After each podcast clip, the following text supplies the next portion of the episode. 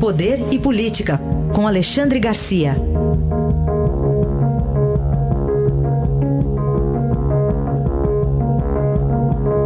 Alexandre, bom dia.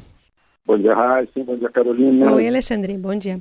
Começamos falando lá da decisão de ontem da segunda turma do STF, mantendo o ex-presidente Lula preso, mas adiando a análise da suspeição do ministro Moro. Pois é, eu queria a respeito desse, desse julgamento. Né? Ah, bom, primeiro lembrar que tanto o presidente Supremo quanto a presidente da, da segunda turma, a, a ministra Carmen Lúcia e o, ministro Dias Toffoli, não quiseram a transmissão direta, né?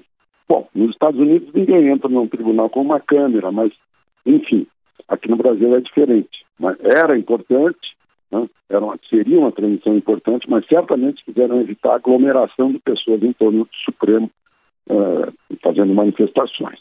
Bom, em segundo lugar também, uh, outra questão bem própria do Brasil é a quantidade de recursos né?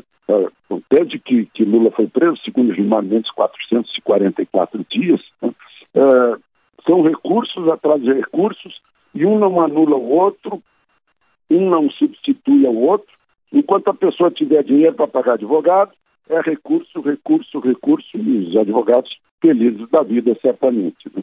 É outra questão é, que o povo tem que entender que estamos no Brasil.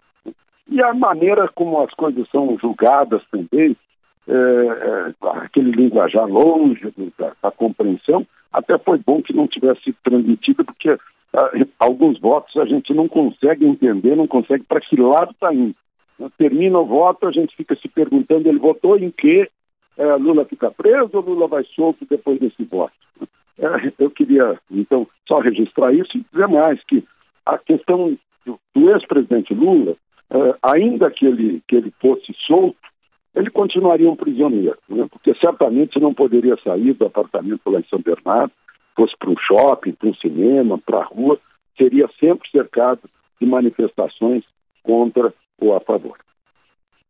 Alexandre, vamos falar um pouquinho sobre o preço do gás. Ontem o ministro de Minas e Energia, Bento Albuquerque, disse que o governo não vai baixar o preço do gás por decreto. Segundo ele, as medidas do programa Novo Mercado de Gás não serão impostas, mas negociadas entre as partes envolvidas.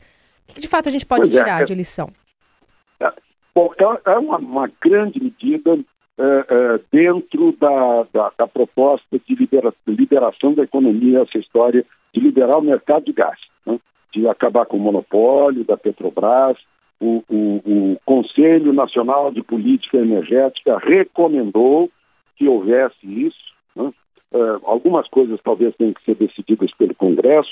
A Petrobras está fazendo um acordo com o CAD, que evita, que evita monopólio, né, liberdade de mercado, para que o gás seja negociado diretamente entre os clientes, para que haja liberação da distribuição do gás.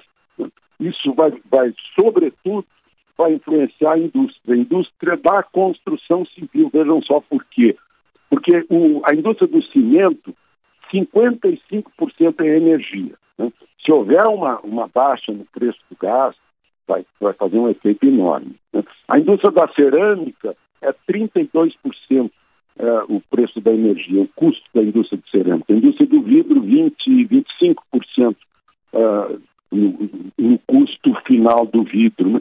Então, há a possibilidade de, uh, num ano, haver um, um, um, impulso muito grande no crescimento da indústria brasileira, depois que forem resolvidos esses entraves em que o mercado de gás é mercado fechado hoje e abrir esse mercado.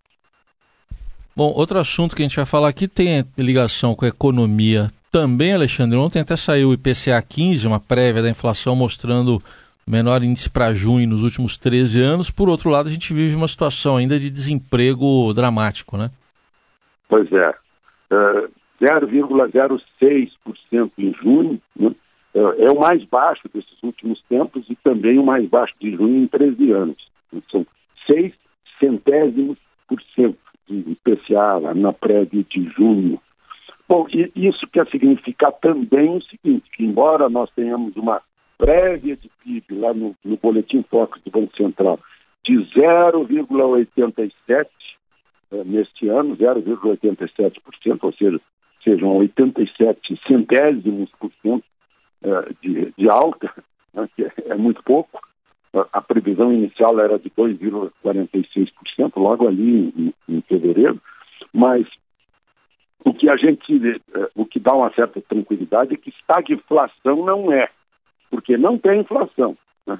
Pode, pode estarmos perto de uma estagnação, mas estamos longe de uma inflação. Agora, o, o, boletim, o boletim do Copom, a ata do Copom, fala em alterar essa, essa perspectiva, uh, passando a reforma da Previdência. Tem gente até que diz que o, o Copom, que o Banco Central estão pressionando deputados e senadores.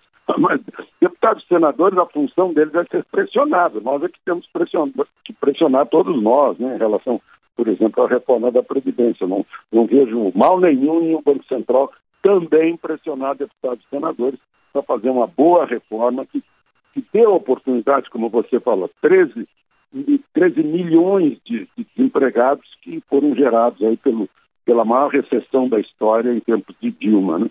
Agora, recuperar isso é que é o primeiro desafio é, de, de, novos tempos, de economia mais aberta, mais liberal, com menos, com menos entraves para as pessoas é, é, formarem empresas, investirem nas empresas e crescer. É, é a torcida de todo mundo que está no mesmo barco. Essa análise de Alexandre Garcia, que volta amanhã ao Jornal Eldorado. Obrigado, Alexandre. Até amanhã. Até amanhã.